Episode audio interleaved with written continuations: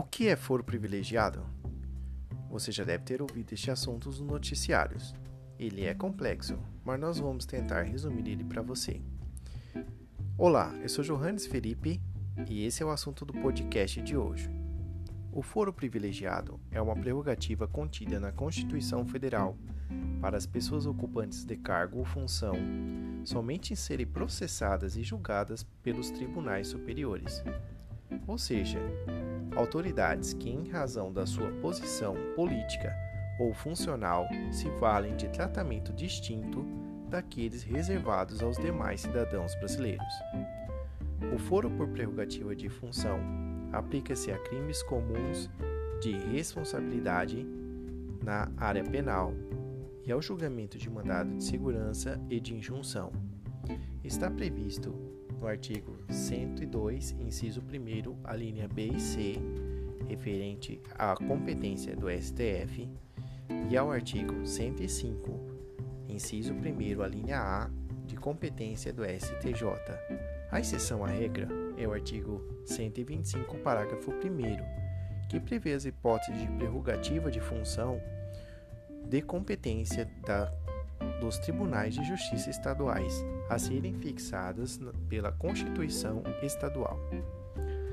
Temos o seguinte foro competente, de acordo com a autoridade, a título de exemplo, para presidente, vice-presidente, deputados e senadores, advogado-geral da União, comandantes do Exército, Marinha, Aeronáutica e ministros do STF, STJ, TST, STM, ministros de Estado e chefes de missão diplomática permanente, a competência é do STF.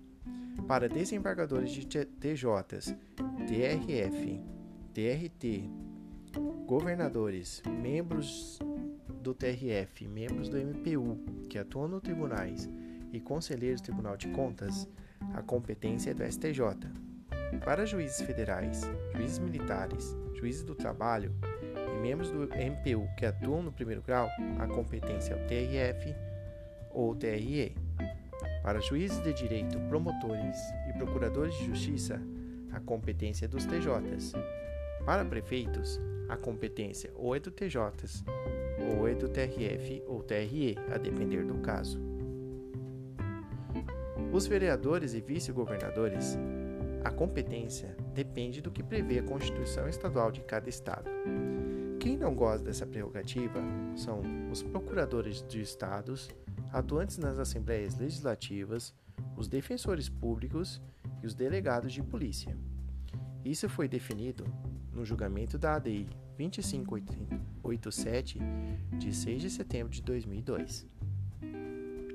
O STF fixou uma tese de restrição do foro de prerrogativa de função ao julgar a ação penal 937 datada de 3 de maio de 2018, no seguinte sentido: de que os crimes cometidos durante o exercício do cargo em razão dele ganhariam foro prerrogativa de função.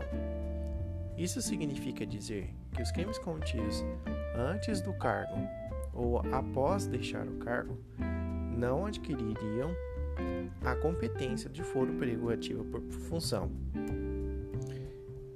Ao deixar o cargo ou ocupar um outro cargo, também não afetaria a competência do foro de prerrogativa de função.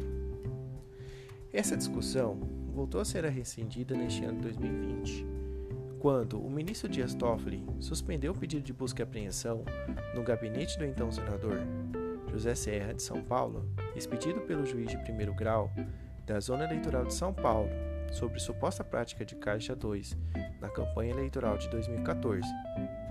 Entretanto, em outro caso anteriormente semelhante, é, a, o pedido de suspensão de busca e apreensão foi protocolado pela Câmara dos Deputados em relação ao deputado federal Paulinho da Força de São Paulo é, durante a Operação Lava Jato. Entretanto, o STF negou o pedido. A discussão para alguns doutrinadores e estudiosos está no sentido de que o foro de prerrogativa de função somente seria aplicável à inviolabilidade de palavras e votos, e não referente à produção de provas e gabinetes dos, das autoridades. Mas o ministro do STF, Dias Toffoli, entendeu que o gabinete, a intimidade e a vida privada são invioláveis. Vale lembrar que no Brasil, o primeiro julgamento do STF condenando uma autoridade por foro privilegiado ocorreu no ano de 2010. No dia 27 de nove de 2010, ao julgar a ação penal 516, que condenou um deputado federal a sete anos de reclusão no regime semiaberto por descontar contribuição previdenciária salarial de seus empregados sem repassá-las para o INSS. No Brasil, atualmente existem 37 mil pessoas com foro por prerrogativa de função. Em países como Estados Unidos, Canadá, Reino Unido e Alemanha, esse foro não existe. Para muitos estudiosos, inclusive o ministro do STF, Luiz Roberto Barroso, já se pronunciou em outro julgamento que entende que o modelo, o modelo de prerrogativa de, de função estimula a fraude à jurisdição, já que quando o acusado vai a julgamento, ele renuncia ao cargo, ou quando o processo avança, ele se candidata a outro cargo e muda de, de jurisdição. O ex-ministro Sérgio Moro e juiz federal também defendia esse posicionamento. O que na verdade nos parece é que o foro do prerrogativo de função virou uma espécie de salvo-conduto para a impunidade e a prática de crimes voltados à corrupção. Olá, eu sou Johannes Felipe, espero que você tenha gostado do podcast de hoje. Valeu e até a próxima.